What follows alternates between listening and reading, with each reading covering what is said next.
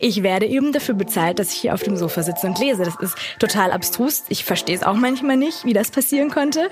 Aber es ist so. Seite an Seite. Der Literaturpodcast. Präsentiert von Hugendubel.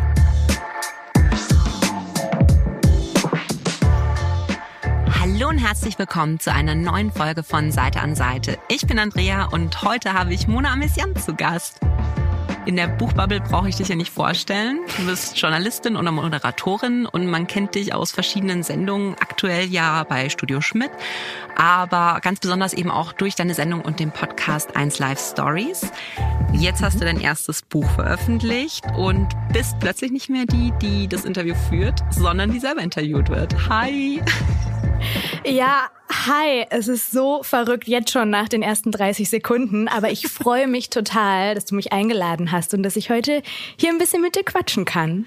Ja, super gern, weil ich folge dir auch schon ewig auf Insta und damals eben bei den Stories und habe mich so gefreut, dass du da auch zugesagt hast und eben auch zu sehen, dass du jetzt ein Buch geschrieben hast, nämlich auf Basilis Dach. Wie kam es denn zu dem Buch? Wie kam denn die Idee? Also ich habe ja diese Radiosendung Stories, in der ich über Bücher spreche. Wir hatten aber auch eineinhalb Jahre lang einen Instagram-Kanal äh, für Funk, der Stories hieß.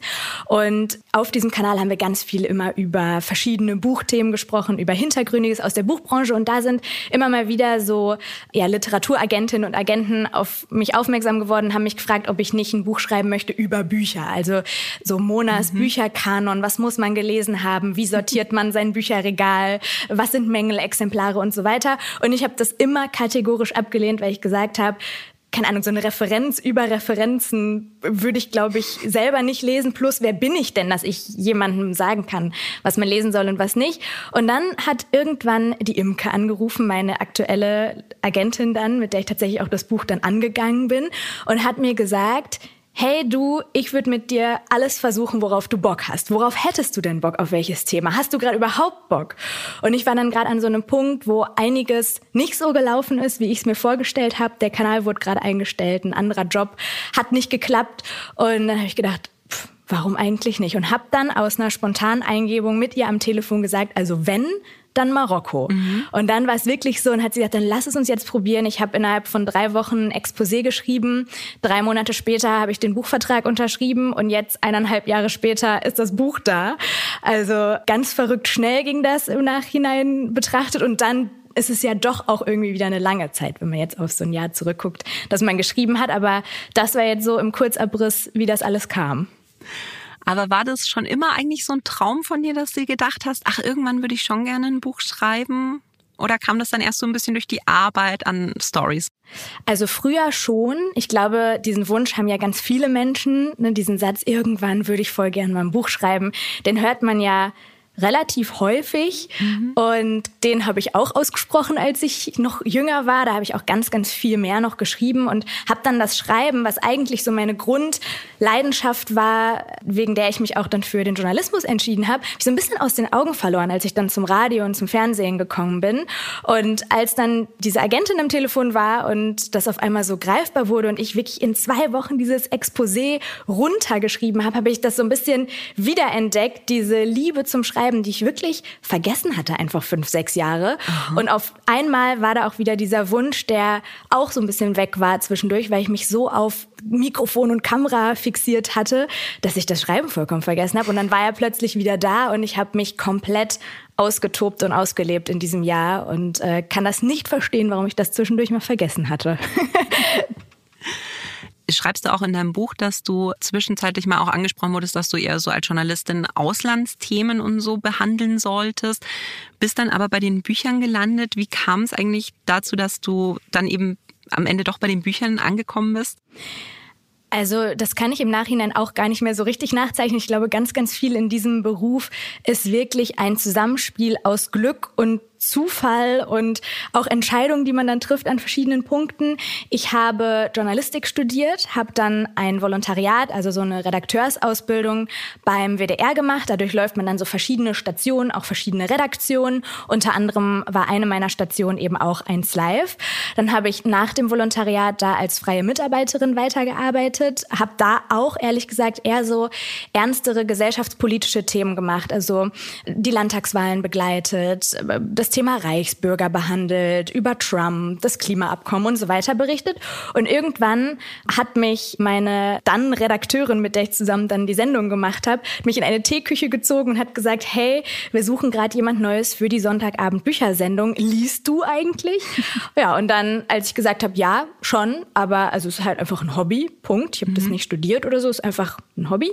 Ähm, ja, hat sie gesagt, wir würden das, glaube ich, gerne mal probieren. Dann hatte ich so ein paar Gespräche mit den Chefs, habe dann ein Casting gemacht für diese Sendung und dann die Zusage bekommen und mache das jetzt seit vier Jahren. Und es ist tatsächlich total verrückt, das habe ich auch nochmal gemerkt, man wird einfach nach und nach Expertin in einem Bereich, wenn man sich viel mit einem Thema beschäftigt. Also das kennst du ja dann wahrscheinlich auch, ne? wenn man mhm. erst ein Hobby hat und, äh, und das gar nicht so auf dem Schirm hat, was ist jetzt neu, was muss man kennen, wer ist angesagt oder so. Und auf einmal wird es der Job und man steckt da einfach so tief drin und immer, immer tiefer und merkt dann irgendwann, ach ja, das Buch kenne ich auch und das auch. Und dass der gerade ganz weit oben ist und was der sagt, weiß ich auch. Und merkt dann dann selber so nach und nach, okay, ich, ich glaube, ich kenne mich da jetzt echt aus und das ist jetzt einfach mein Ding, diese Bücher. Und das ist voll cool. Wie viel hast du früher gelesen, bevor du den Job bekommen hast und wie viel liest du jetzt? Früher normal viel, heute viel, viel mehr.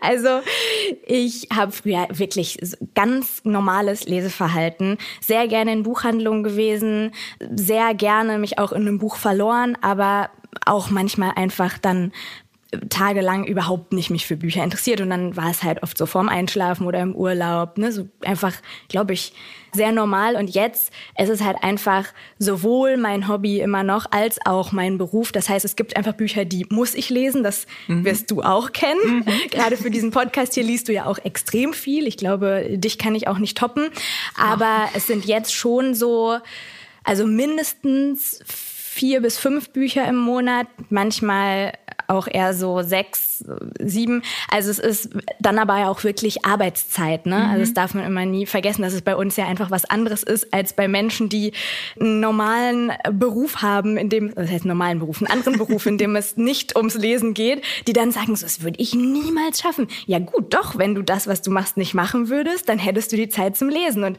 ich werde eben dafür bezahlt, dass ich hier auf dem Sofa sitze und lese. Das ist total abstrus. Ich verstehe es auch manchmal nicht, wie das passieren konnte. Aber es ist so und deswegen kann man das gar nicht so vergleichen. Aber es ist schon sehr viel mehr geworden, ja.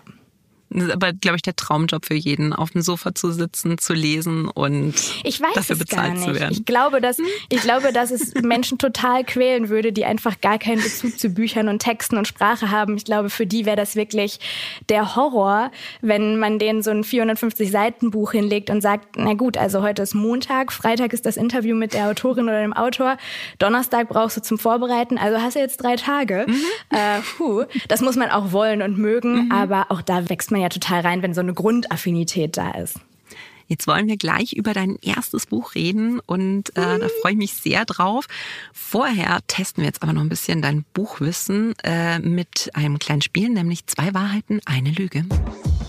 Zwei Wahrheiten, eine Lüge. Also ich muss vorher sagen, ich hätte die Antwort auch nicht gewusst, aber jetzt bin ich gespannt, ob du drauf kommst. Okay. Es gibt eben drei Fakten jetzt von mir. Zwei davon sind wahr, eins ist erfunden und du musst überlegen, was die Lüge ist. Mhm. Also, Nummer eins. Das meistgestohlene Buch der Welt ist das Guinness Buch der Rekorde. Nummer zwei. Das meistverkaufte Buch ist Die Geschichte zweier Städte von Charles Dickens. Und Nummer drei. Das meistgelesenste Buch der Welt ist die Bibel. Okay, Nummer drei ist wahr. Das weiß ich das meistgelesene Buch der Welt ist die Bibel. Es würde mich jetzt sehr wundern, wenn das falsch ist. Oder es gibt da irgendwie noch, aber auf jeden Fall ist die Bibel, ist die Bibel sehr, sehr weit äh, vorne vor allen Harry Potters dieser Welt.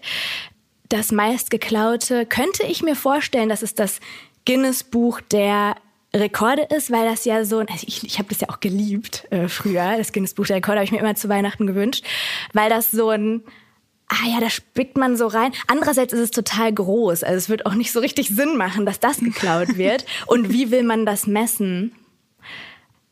Ich würde sagen, A und C sind die Wahrheit jetzt einfach mal und B ist gelogen knapp daneben. Ah. Aber ich wäre ich wär auch total drauf reingefallen. A ist tatsächlich die Wahrheit, das meistgestohlene Buch der Welt ist das Guinness Buch der Rekorde, wo ich genau denselben Gedanken hatte wie du, weil das ist ja relativ groß. Wie, mhm. wie kriegt man das unter? Aber die Leute schaffen es, also Respekt. Ähm, das meistverkaufte Buch ist tatsächlich die Geschichte zweier Städte, aber das meistgelesenste Buch der Welt und es ist nicht Harry Potter, aber es gab tatsächlich ein Buch, das die Bibel getoppt hat. Und das war Don Quixote von äh, Cervantes. Ehrlich? Unglaublich, ja. Aber es geht doch überall dieser Fakt um. Ich habe den sogar schon häufiger mal gedroppt in der Sendung oder so. Da muss ich mich mal nachträglich entschuldigen, dass die Bibel quasi vor allem steht, was das Lesen angeht. Wahnsinn. Wir beschweren jetzt an die Fact-Checker in der ja. Redaktion. Das nee, werde ich nochmal nachprüfen. Ja. Nee, ich habe das tatsächlich aber auch mal gehört, weil halt die spanischsprachige Welt ja eigentlich wahnsinnig groß ist mhm. und so. Und ähm, ich glaube, die Bibel ist halt ein Buch, das deutlich mehr Leute zu Hause haben als den Cervantes. Aber wird halt nicht so viel jetzt komplett durchgelesen. Sehr spannend. Wieder was gelernt. Vielen Dank dafür. Ich, und das mit dem ähm, Guinness-Buch, das ist, also, wenn ich das nächste Mal in der Buchhandlung bin, werde ich mir das mal versuchen, unter die Jacke zu schieben. Ich, nein! Äh, nein, nur Sei mal kein testen. schlechtes Vorbild. Nur mal testen, nur mal testen.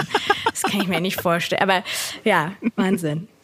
Zu Don Quixote ist mir auch was Lustiges eingefallen, als ich dann diesen Fakt gelesen habe weil irgendwann mal bin ich draufgekommen, dass es mir sehr schwer fällt, Klassiker am Stück zu lesen. Mhm. Aber das ist super funktioniert, wenn ich mir die neben Toilette lege und dann lese ich halt jeden Tag so eine Seite. Und da bin ich durch die Tagebücher von Samuel Pepys durch und durch äh, den Simplicissimus sogar. Aber ich habe mich immer ein bisschen dafür geschämt. Und irgendwann lese ich ein Interview mit Gabriel Garcia Marquez, dem Literaturnobelpreisträger, ja. und der sagte, ein Freund von ihm sagte, oh, hast du schon den Don Quixote gelesen? Und er, nein, nein, das ist so langweilig. Und er sagte, du machst es falsch, du musst ihn neben die Toilette legen.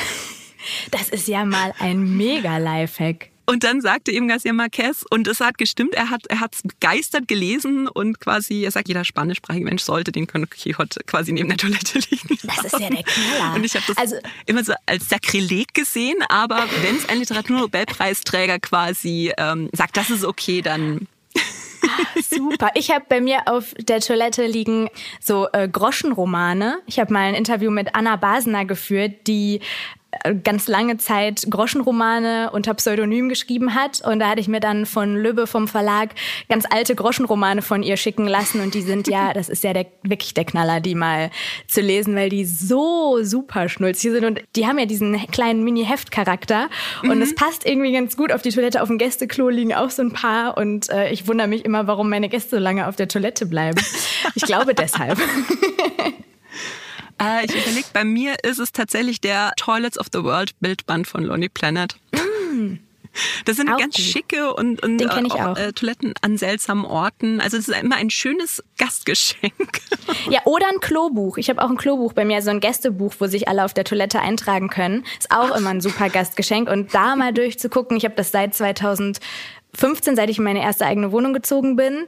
Und es ist so witzig. Und teilweise war da an einigen Abend ja auch eventuell ein bisschen das ein oder andere Getränk im Spiel und das äh, merkt man in Einträgen dann auch an. Also es ist echt, äh, ist wirklich cool. Wahnsinn, jetzt, wir reden hier 15 Minuten und äh, die Menschen wissen schon die intimsten Details über uns und unsere Toiletten. Unglaublich. Schau, dass das passiert so bei schnell mir. Geht das. Ja.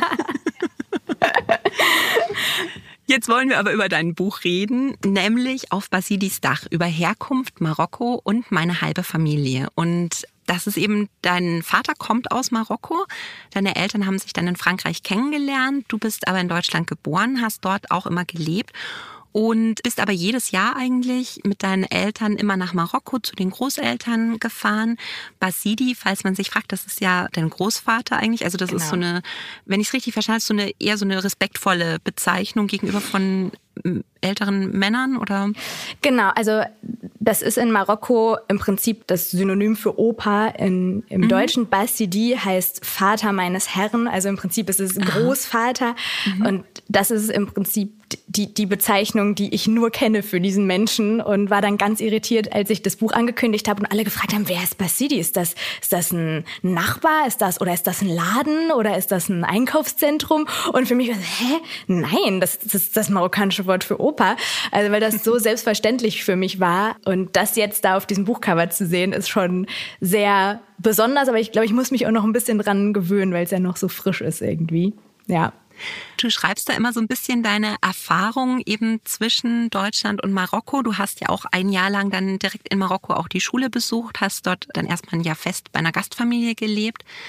Und was so ein bisschen, finde ich, so der zentrale Satz für mich zum Beispiel in deinem Buch war, das war ein Satz, den dein Vater dir gesagt hat, den du auch relativ am Anfang drin hast. Irgendwann wirst du merken, dass es ein Geschenk ist, in zwei Ländern dieser Welt zu Hause zu sein. Mhm. Und eben über diese beiden Zuhause, besonders halt über Marokko, schreibst du ja mit sehr viel Liebe. Woher kam denn jetzt so die Idee? Weil du hast ja gesagt, als dir dieses Angebot unterbreitet wurde, ein Buch zu schreiben, hast du dann sofort gesagt Marokko. Wo kam das her? Ich glaube, das kam zum einen daher, dass ich immer das Gefühl hatte, nicht so richtig zu wissen, was Marokko für mich ist. Das werden alle kennen, die in einem Land aufgewachsen sind und irgendwie noch ein weiteres in sich tragen, ähm, sei es durch die Mutter, den Vater oder sogar durch beide Elternteile oder vielleicht auch noch eine Generation weiter durch die Großeltern.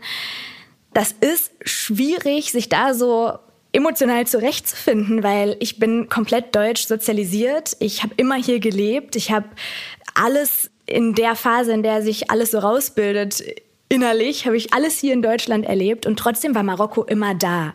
Und mein Vater hat sich auch immer bemüht, dass wir diese Kultur kennenlernen. Wir sind zweisprachig aufgewachsen, mein Bruder und ich mit Deutsch und Französisch. Wir sind, wie gesagt, jedes Jahr hingefahren, ähm, haben auch dafür, dass wir so weit entfernt wohnen, ein enges Verhältnis eben gehabt zu Basidi und immer noch jetzt zu Lala, zu meiner Oma, die noch lebt.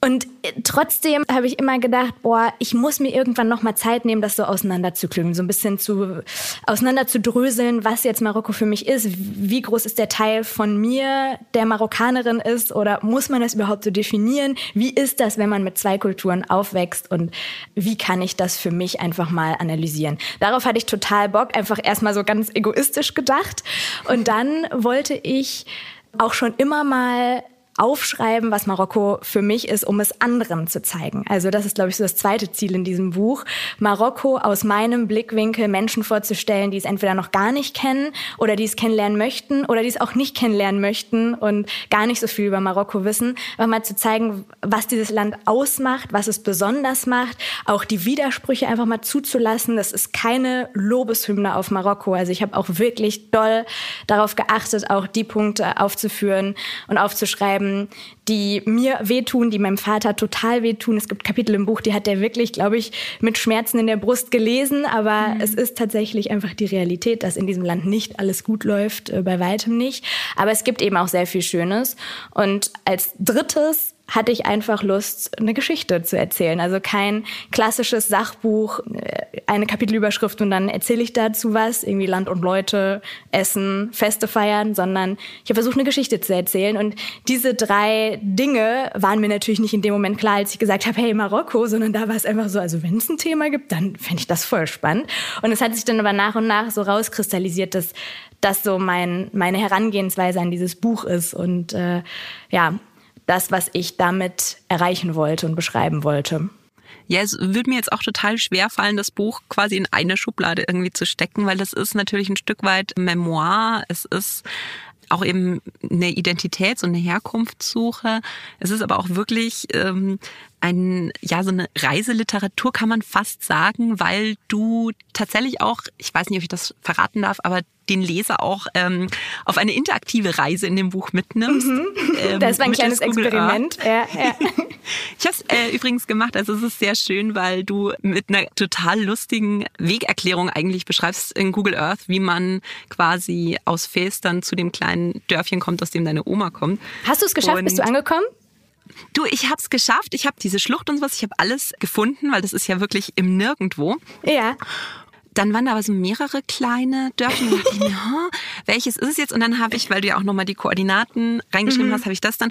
Und dann habe ich, ja klar, also der Wald, der ausschaut wie ein Punkt, weil ich war zu fest reingezoomt. Aber dann dachte ich mir, ja klar, wenn man es weiß, dann ja. Und, und alle Menschen, die gerade zuhören und das Buch noch nicht gelesen haben, denken sich, was kennen. faseln die da? Was Punkt und Wald und Schlucht? Das, die werden mir noch dankbar sein, wenn sie dann dein Buch in Händen halten und lesen und sich denken, so, ich fahre jetzt diese Straße nach. Das fand ich wahnsinnig sympathisch und ich finde es auch lustig, weil du geschrieben hast, dass dein Verlag da wenig Zutrauen zu dir hatte. Ja, mein Vater hatte auch sehr wenig Zutrauen. Also der hat, hat das gesehen und hat gesagt, Mona, das ist wirklich eine süße Idee, kenne ich so aus keinem Buch. Macht es mhm. ruhig, aber da wird niemand ankommen. Das wird, das wird, und ich so, hä, na klar, das ist total, das ist idiotensicher. Und dann habe ich es wirklich ein paar Leuten gegeben und äh, die ersten Rückmeldungen waren so, sag mal, Mona, ich, ich habe mich vorne und hinten nicht zurechtgefunden und dann habe ich es aber nach und nach wie in so einem Pre-Test immer weiter verfeinert, weil ich dann immer noch Tipps mhm. von Freundinnen und Freunden bekomme, was man da noch hinzufügen müsste, um an der Weggabelung dann auch wirklich rechts abzubiegen und nicht noch geradeaus zu fahren. Und es war voll schön, weil ich dann auch so mein näherstes Umfeld mal so ein bisschen mit einbeziehen konnte und denen einfach mal so ein kleines Schlaglicht ins Buch geben konnte und jetzt so das Gefühl habe, da waren echt ein paar Leute, die mir sehr wichtig sind, Teil vom Ganzen. Was ich sehr lustig fand, schreibst ja auch ziemlich am Anfang, dass du deinem Vater anrufst und sagst, ich würde gerne ein Buch schreiben und seine erste Reaktion ist, scheiße. ja. Hat er es denn inzwischen gelesen? Also und, ja. und sich damit versöhnt? Na klar, dieses Ach du Scheiße. Er sagt Ach du Scheiße und das war wirklich, ähm, also ich habe erst überlegt, ob ich das Gespräch aufnehmen soll, weil ich gedacht habe, vielleicht kommt da ja was Lustiges raus, was man am Anfang nehmen könnte. Hab's nicht gemacht, aber an dieses Ach du Scheiße kann ich mich so doll noch erinnern, weil ich dachte, Papa, deine Tochter sagt dir, sie schreibt ein Buch und das ist jetzt das Erste, was du sagst. Und ich glaube, das war einfach nur so ein Oh Gott, so ein Riesenprojekt und du, äh, Wahnsinn.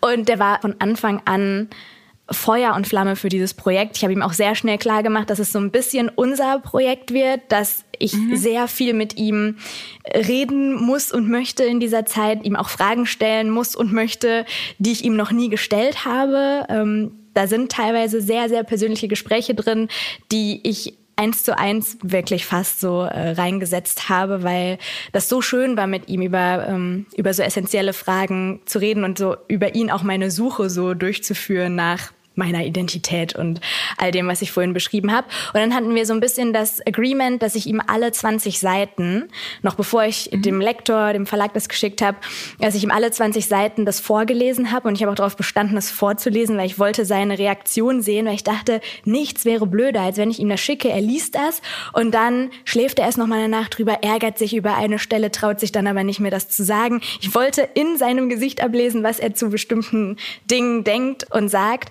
Und ja, dann habe ich ihm das Buch alle 20 Seiten vorgelesen und dann hat er es am Ende, ich glaube, noch mal dreimal oder so gelesen. Oh. Äh, ja, und ist da, glaube ich, auch jetzt sehr gespannt, was passiert, wenn es rauskommt, weil es ja auch ganz viel über ihn erzählt, was ihm, glaube ich, am Anfang gar nicht so klar war und dann irgendwann immer klarer wurde. Irgendwann hat meine Mama gesagt, dass er so beim Abendbrot oder so gesagt hat, du, ich komme ja schon viel vor in diesem Buch.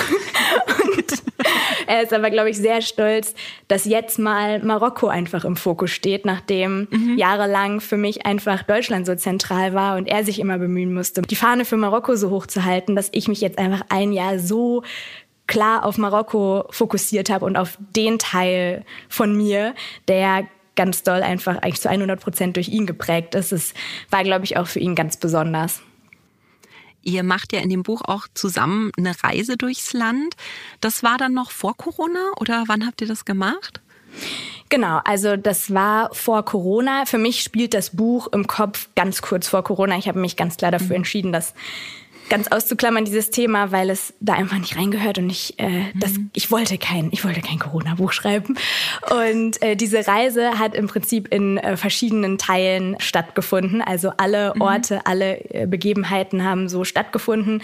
Aber zum Beispiel habe ich ein Erlebnis aus einer vorherigen Reise mit reingenommen oder auch ein Teil des Buches ist, ja, ist auch ein bisschen fiktionaler hinten raus, weil uns dann da tatsächlich Corona so ein bisschen in die Pläne ähm, gebrettert ist.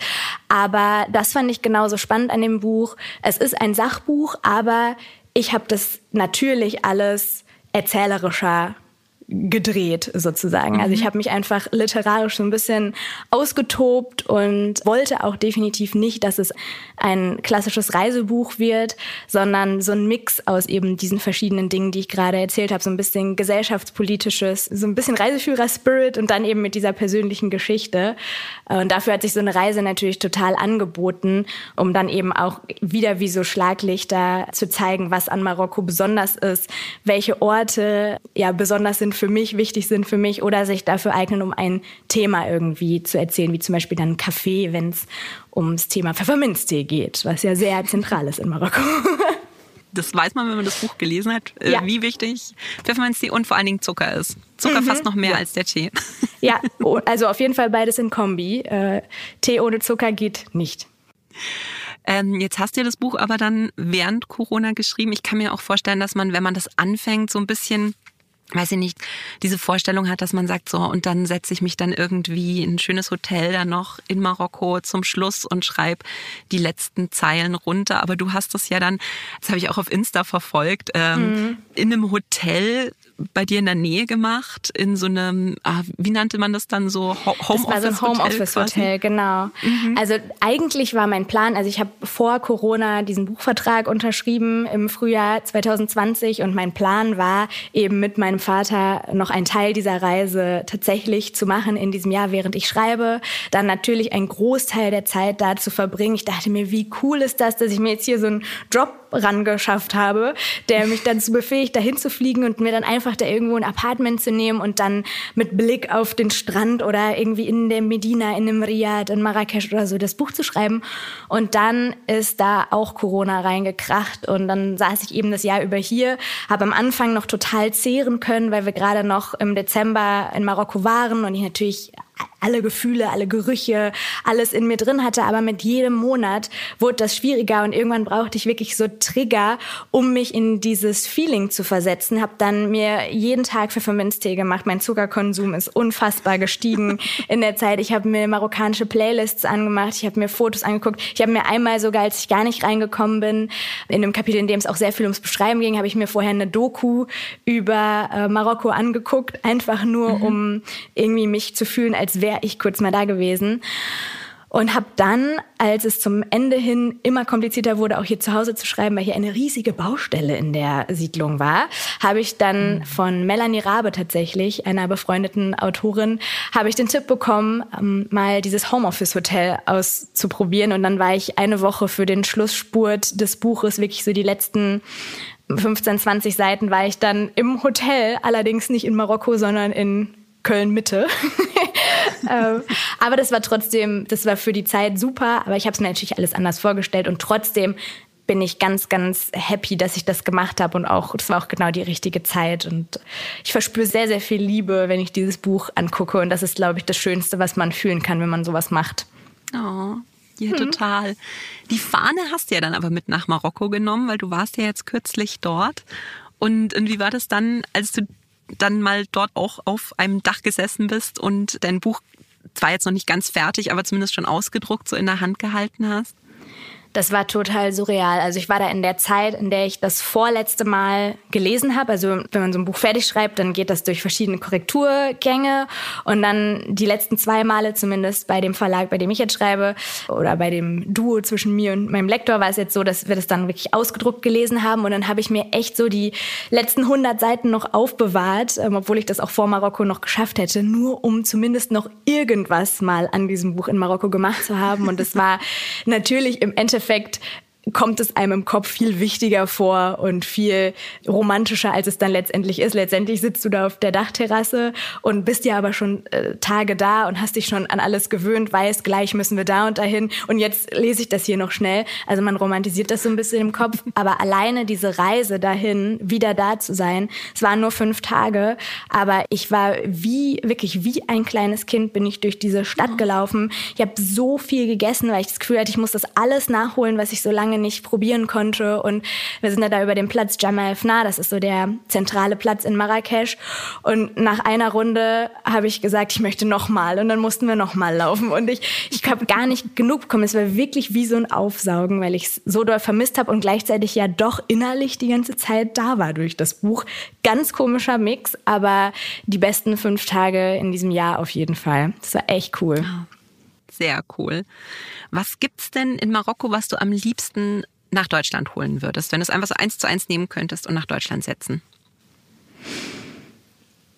Mm, also ich habe ja meinen Papa hinten im Buch gibt so ein Kapitel, in dem wir ähm, so den meisten Gesprächsanteil haben und ich mhm. wirklich mal so die Fragen stelle, die sich über das ganze Buch und auch über das ganze Jahr in mir so angestaut haben. Und eine Frage ist, was fehlt dir in Deutschland oder was, was fehlt dir in Deutschland, was du in Marokko hast? Und er hat dann, ich dachte auch, dann kommt eine ganz, ganz tiefe Antwort. Und er hat geantwortet, ja, in Deutschland sind alle immer so pünktlich und äh, mir fehlt so ein bisschen diese Gelassenheit. Und da habe ich im Gespräch, weiß ich noch, gedacht, ach Papa, komm, jetzt nicht so das erste Klischee, was, was alle rausholen, sobald man über Deutschland redet. Hier sind alle so verantwortungsbewusst und pünktlich und ähm, in anderen Ländern ist alles viel spontaner und in Marokko spielt das gar nicht so eine große Rolle und man kann sich auch selber die Freiheit rausnehmen, mal später zu kommen.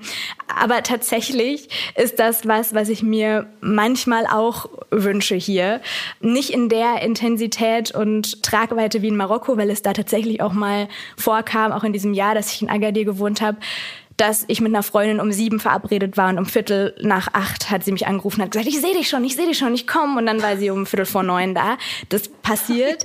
Aber ja, ich mag das total, dieses, ich glaube, das kann man am besten beschreiben als Effizienz ist nicht immer der Kern des Alltags. Und hier habe ich oft das Gefühl, das ist so und ich habe das auch und ich bin wirklich die pünktlichste Person der Welt. Und ich merke, dass mich das dann stört, wenn ich in Marokko bin, wenn ich ankomme und wenn ich ein bisschen da bin, merke ich, wie es mich entspannt.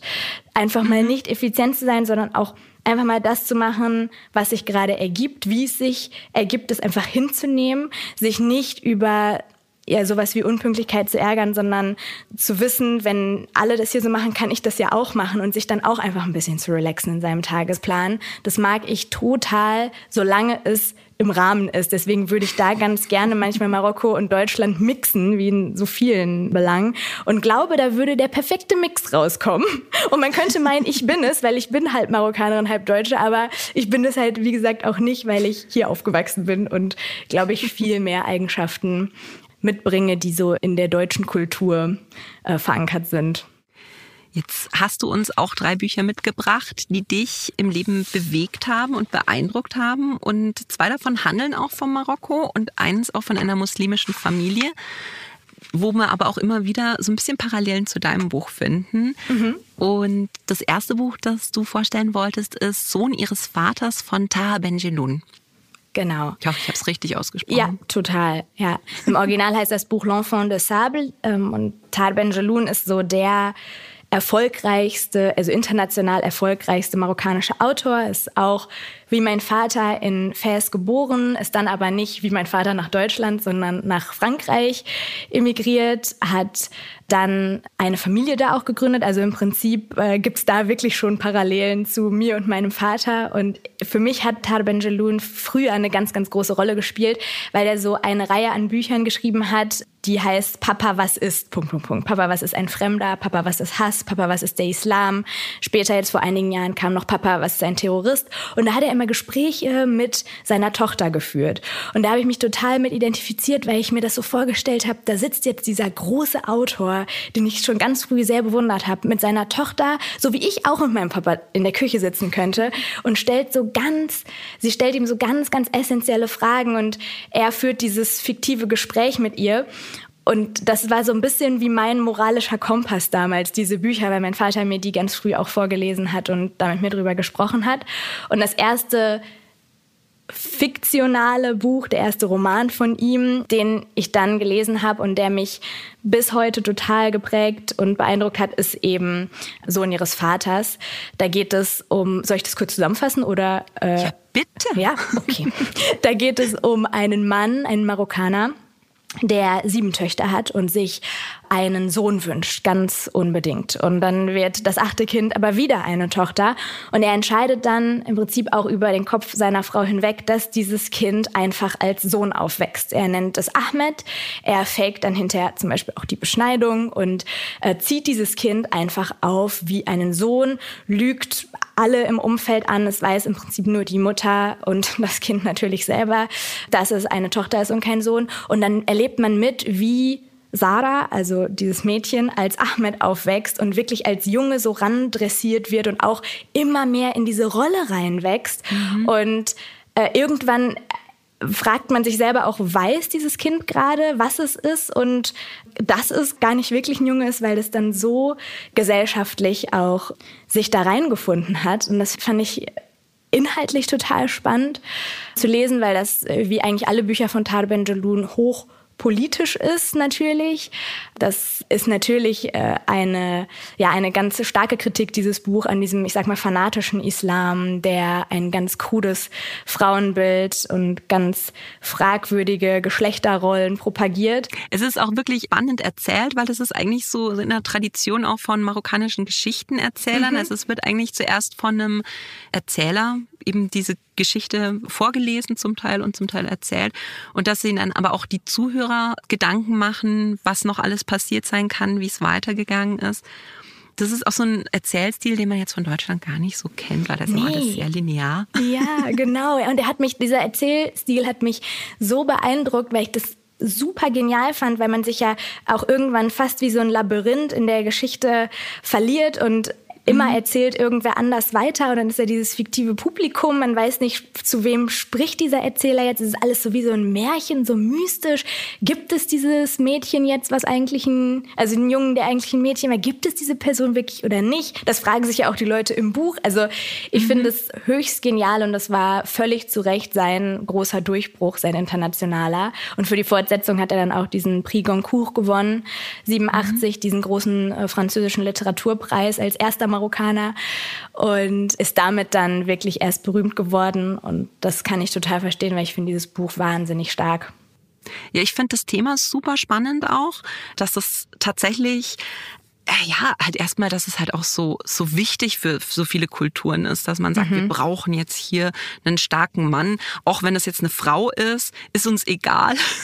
Aber ja. wir brauchen quasi dieses starke männliche Rollenbild. Und ja, wie, wie weit er da eigentlich auch bereit ist, dafür zu gehen, dann um das ja, durchzusetzen. Ja, ja, und auch spannend dann zu sehen, was das mit so einem Menschen macht, auch vor allem als das Thema Sexualität zum Beispiel dann mhm. irgendwann aufkommt in der Geschichte bei einem Menschen, der sein ganzes Leben lang Brüste abgeschnürt hat und eigentlich sich voll in diesem Rollenbild als Mann wiederfindet und dann aber diese Lust sich einfach entwickelt, wie sie sich eben entwickelt mhm. und dann auch hier dieses zwischen zwei Welten stehen. Also ich glaube, an irgendeiner Stelle im Buch sagt sie, er, ich stehe zwischen zwei Welten wie zwischen zwei Sprachen. Also ne, so man mhm. versteht das eine nicht, man versteht das andere nicht oder versteht man vielleicht beides, aber weiß einfach gar nicht, wie man jetzt damit umgehen soll.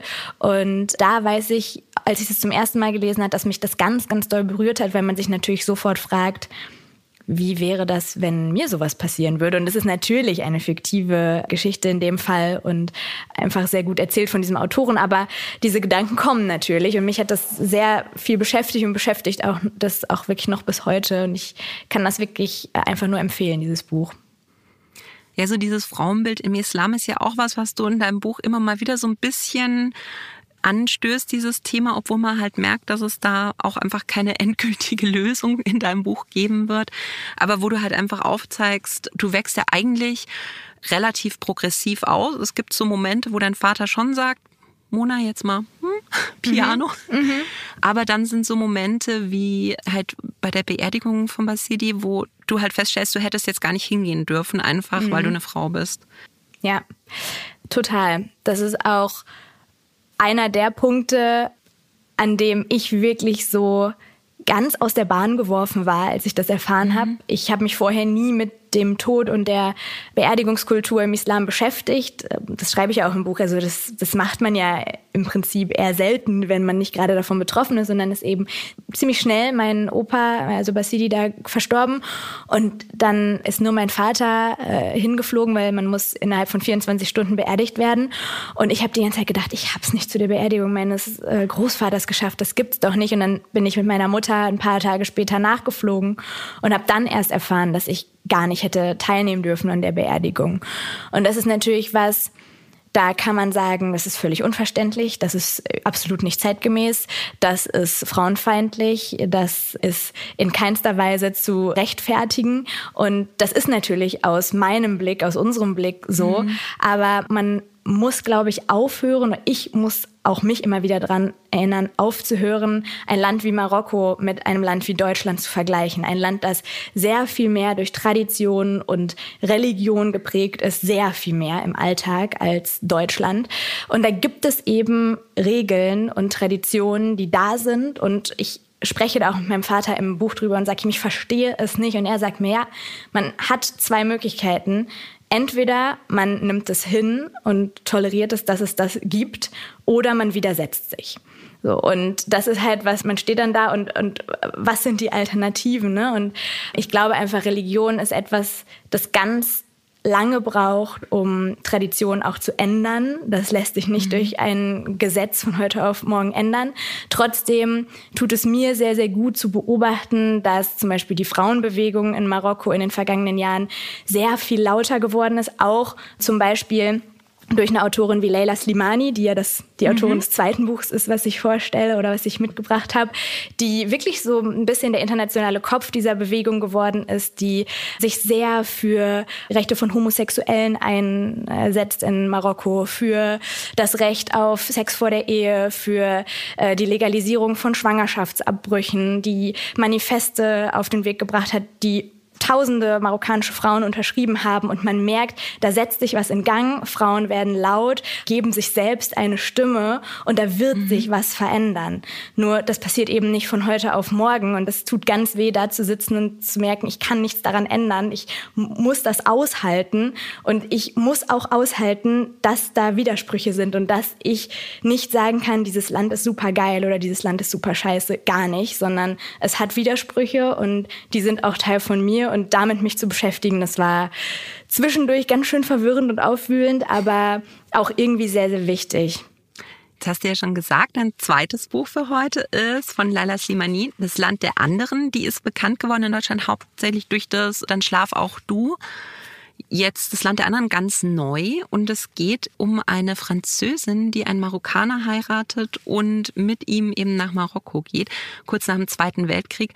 Also zeitlich ein bisschen versetzt, aber eigentlich fast genau die Geschichte deiner Eltern quasi umgekehrt. Ja, genau. Also bei denen ist, glaube ich, der große Unterschied natürlich einmal die Zeit. Ne? Das äh, mhm war einfach äh, Marokko unter der Kolonialherrschaft von Frankreich zu der Zeit. Ähm, ist er erst dann in den 50er Jahren unabhängig geworden und da reicht das Buch auch rein in diesen Kampf um die Unabhängigkeit. Und natürlich ist bei deren Liebesgeschichte sozusagen die Besonderheit, dass sie sich in einen Soldaten verliebt hat in Frankreich. Mhm. Also Armin, die männliche Hauptfigur, hat da gekämpft an der Seite der französischen Soldaten gegen die, die deutsche Besetzung. Und sie hat sich da sozusagen in einen Helden verliebt und geht dann mit ihm nach Marokko und träumt von diesem exotischen, neuen, aufregenden Leben. Da ist dieser heiße Soldat und äh, sie ist ein bisschen über beide Ohren verliebt. Und dann sind sie eben da in Marokko und es trifft sie die volle Ernüchterung, weil das Leben da eben in dieser Kolonialzeit zwischen zwei Welten, Frankreich und Marokko, die so unterschiedlich sind, gar nicht so exotisch und cool und aufregend ist, wie sie dachte.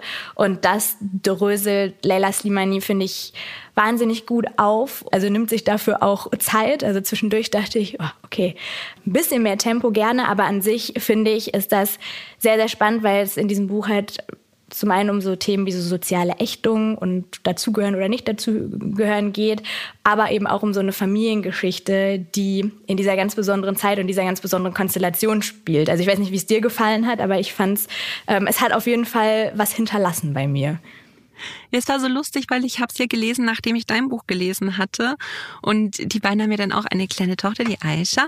Und, und da musste ich dann immer an dich denken, weil du ja in deinem Buch auch mal gegen Ende so die Frage stellst. Und das war auch irgendwie so ein Satz, den fand ich einfach so schön. Auch zu deinem Papa so, also ihr sitzt irgendwie im Auto, fahrt durch Marokko und du sagst, wie wäre es eigentlich gewesen, wenn ihr damals in Marokko gelebt hättet? Und dann sagt er nur so, ja, dann würdest du halt jetzt mit deiner Mutter durchs Sauerland fahren. Ja. ja, das fand ich eine total da, kluge Antwort von ihm, ja. Ja, nee, fand ich super. Aber da habe ich mir auch gedacht, also man merkt bei dir, du hast dich wirklich sehr eigentlich mit deinen Wurzeln, mit dem Land der Herkunft deines Vaters beschäftigt.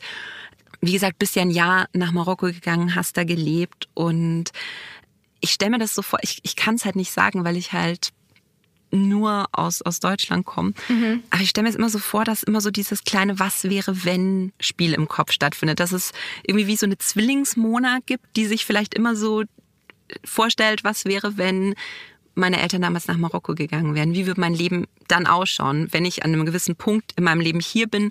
Wo wäre ich dann in dem Leben jetzt? Mhm. Doch, total. Das ist ja auch eine der Fragen, die ich mir häufiger stelle im Buch tatsächlich. Mhm. Ich frage mich nur manchmal, ob, wenn man ein Typ dafür ist, sich sowas zu fragen, ob man das sich dann nicht in jedem Fall fragen würde. Also ob ich mich das dann nicht auch fragen würde, wenn meine Eltern beide Marokkaner wären oder beide aus Deutschland. Weil mhm. es gibt ja so viele Punkte, an denen das Leben anders laufen kann. Und ich glaube, wenn man dazu tendiert, sich häufig zu fragen, was wäre, wenn ich die Entscheidung anders getroffen hätte oder was wäre gewesen, wenn meine Eltern sich entschlossen hätten, nach Berlin zu ziehen, statt im Ruhrgebiet zu bleiben. Ne? Also so, äh, ich glaube, das hat gar nicht unbedingt immer nur was mit diesen beiden Ländern zu tun, aber die triggern das natürlich noch mal mehr, weil dann fährt mhm. man dahin und denkt sich, Ah ja, okay. Das ist jetzt nicht nur Ruhrgebiet Berlin, das ist schon ein größerer Unterschied. Also vielleicht wäre ich hier eine ganz andere Person geworden. Vielleicht wäre ich schon längst verheiratet, vielleicht wäre ich für immer Single, vielleicht hätte ich irgendwie die Schule abgebrochen und wäre äh, Händlerin geworden, vielleicht hätte ich aber auch einen Doktor gemacht, ich weiß es nicht. Vielleicht wäre ich viel, viel glücklicher, vielleicht denke ich nur gerade, ich bin glücklich und da hätte das eigentliche Glück auf mich gewartet oder es wäre ein furchtbares Leben geworden. Man weiß es nicht und das Problem ist, wenn man sich in solchen Gedanken verstrickt, geht man immer unbefriedigt daraus, weil es gibt einfach keine Antwort. Keiner kann dir sagen, was dann gewesen wäre. Aber alles in allem bin ich schon sehr, sehr glücklich, wie es gekommen ist, weil ich eben auch nicht weiß, wie es anders wäre und mein Leben jetzt hier sehr schön finde und es auch richtig toll finde, dass ich die Möglichkeit hatte, mich jetzt nochmal in Marokko reinzuversetzen. Aber mhm. wie das gewesen wäre, kann mir leider keiner nachzeichnen. Oder wenn du jemanden kennst, dann sag mir Bescheid. Das Land der anderen. Schönes Buch. Wie gesagt, es entschleunigt, sage ich immer. Ja, es ist, es ist entschleunigt. braucht man das auch total. Vor allem, weil ihre anderen Bücher, die sind immer so sehr schnell, sehr mhm. modern, sehr Gegenwart. Und hier lernt man sie nochmal ganz anders kennen. Aber es ist ein Buch, man muss sich darauf einstellen, dass man sich so ein bisschen darauf einlassen muss und in dieser Welt dann auch mal so ein bisschen verweilt an der einen oder anderen Stelle so. Für dein drittes Buch verlassen wir jetzt mal Marokko, aber wir bleiben beim Thema Islam. Das ist, worauf wir hoffen, von Fatima Fahin Mirza. Das ist eine muslimisch-indisch-amerikanische Familiengeschichte. Möchtest du gerne erzählen, worum mhm. es geht? Es geht eben um diese indisch-amerikanische Familie, die drei Kinder hat, zwei Töchter, einen Sohn. Der Sohn ist der jüngste und es geht los mit der Hochzeit der ältesten Tochter, die einen Mann heiratet, in den sie sich verliebt hat, eine große indisch-amerikanische Hochzeit feiert und äh, dazu auch ihren Bruder einlädt, den die Familie aber schon mehrere Jahre nicht gesehen hat. Der ist verschwunden und man weiß am Anfang nicht so richtig warum und er kommt dann aber tatsächlich zu der Hochzeit und das ist so der Kernpunkt, der Ausgangspunkt des Buches und von da aus erzählt die Autorin die ganze Familiengeschichte nach in sehr unstringenter Art. Also ähm, zwischendurch denkt man sich, da ist gar keine Reihenfolge drin und das ergibt alles gar keinen Sinn. Und irgendwann laufen die Fäden so wieder zusammen. Man erfährt ganz viel über das Beziehungsnetz in dieser Familie.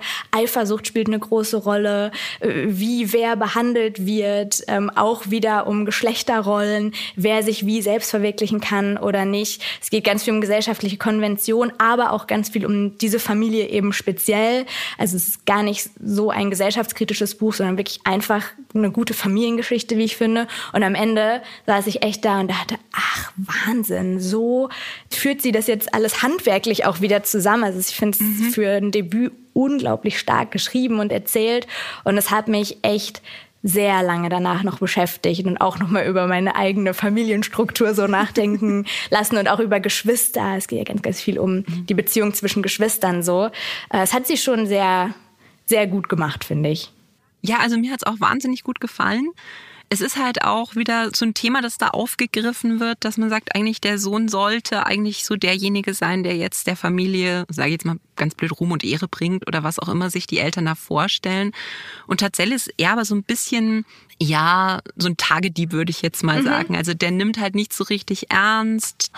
Der lässt sich auch ganz gerne so ein bisschen von seinen Schwestern verhutscheln. Und eigentlich ist es ja die älteste Schwester, die Hadia, die eigentlich so diese ganzen, sag ich jetzt mal, Punkte auf der Liste ihrer Eltern abarbeitet, was man tun muss, um quasi das perfekte Kind zu sein. Also die dann studiert und Ärztin wird und eigentlich sich da sehr nach dem richtet, was die Eltern wollen. Und man merkt halt auch aber, wie dieses, ich sage jetzt mal, Regelkorsett, das den Kindern ein Stück weit auch aufgezwungen wird oder das halt die Religion ein Stück weit der Familie auch aufzwingt, wie halt die Töchter eigentlich leichter damit umgehen können tatsächlich und der Sohn eigentlich derjenige ist, der sagt, ich komme damit nicht klar und mhm. dann eben aus diesem Grund die Familie verlässt.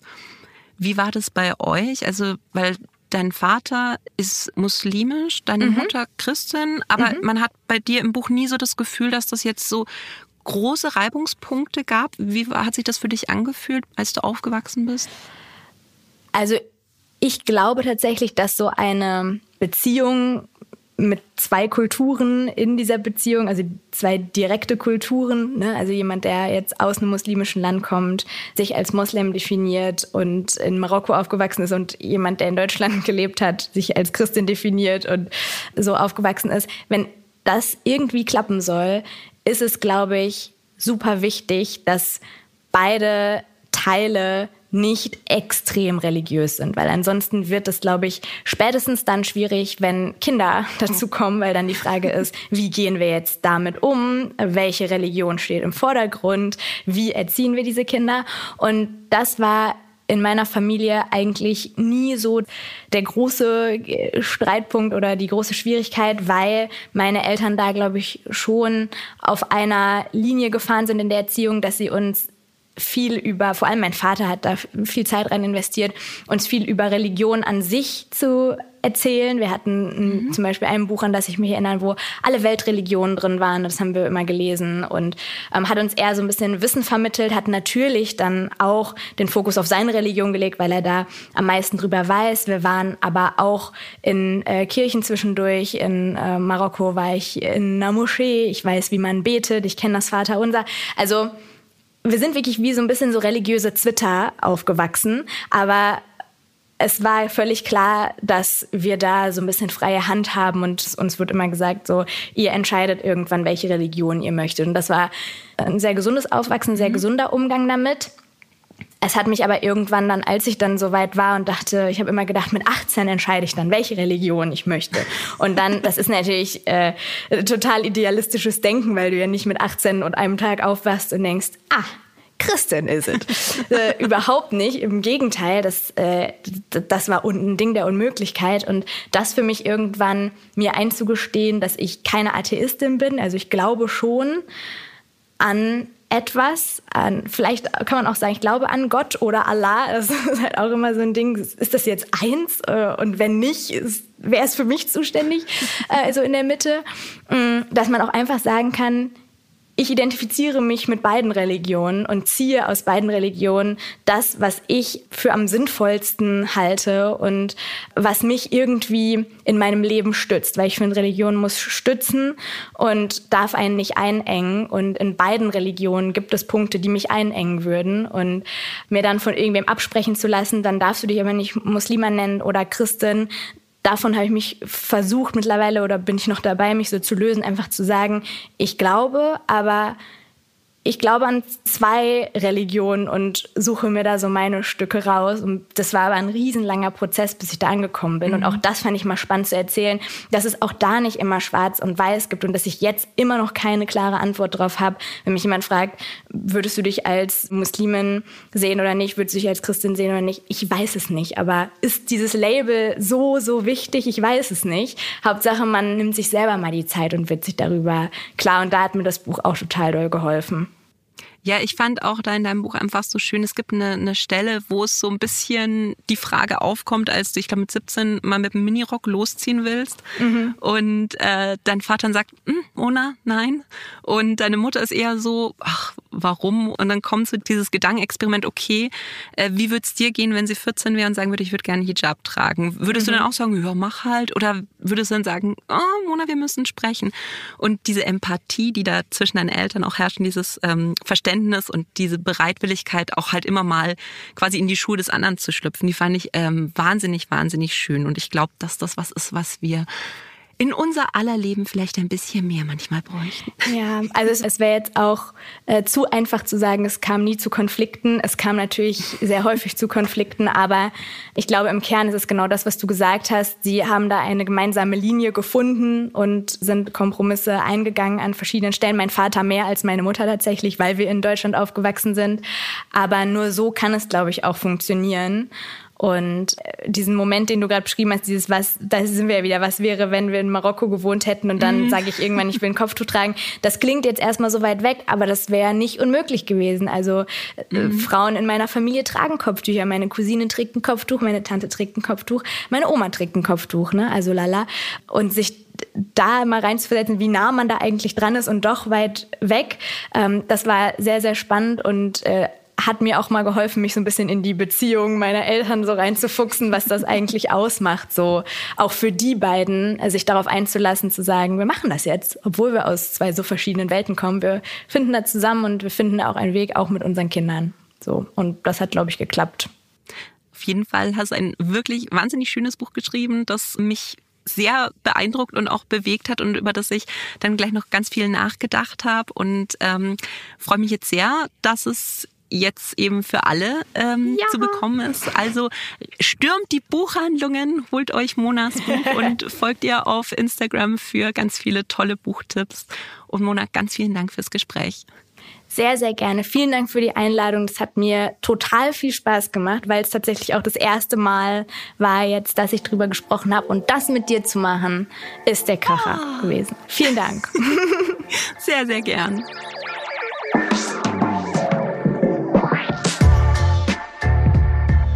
Alle Buchempfehlungen findet ihr nochmal in den Shownotes und in der Hugendubel-App. Dort gibt's auch eine Liste mit den Lieblingsbüchern unserer Podcast-Gäste. Seite an Seite könnt ihr abonnieren auf Apple Podcasts, Spotify und überall da, wo es Podcasts gibt. Nächste Woche gibt's dann wieder eine neue Folge Shorts. Ich freue mich schon drauf. Bis dann. Ciao.